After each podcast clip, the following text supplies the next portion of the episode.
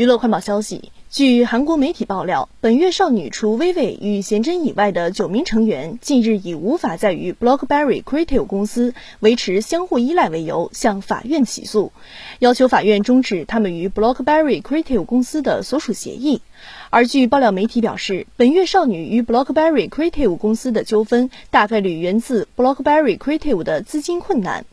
BlockBerry Creative 公司此前就曾被爆料多次拖欠应付款项，甚至本月少女成员中个人活动最多的 True 也一直被拖欠收益分成。BlockBerry Creative 目前对本月少女九名成员提出解约诉讼一事没有做出任何回应。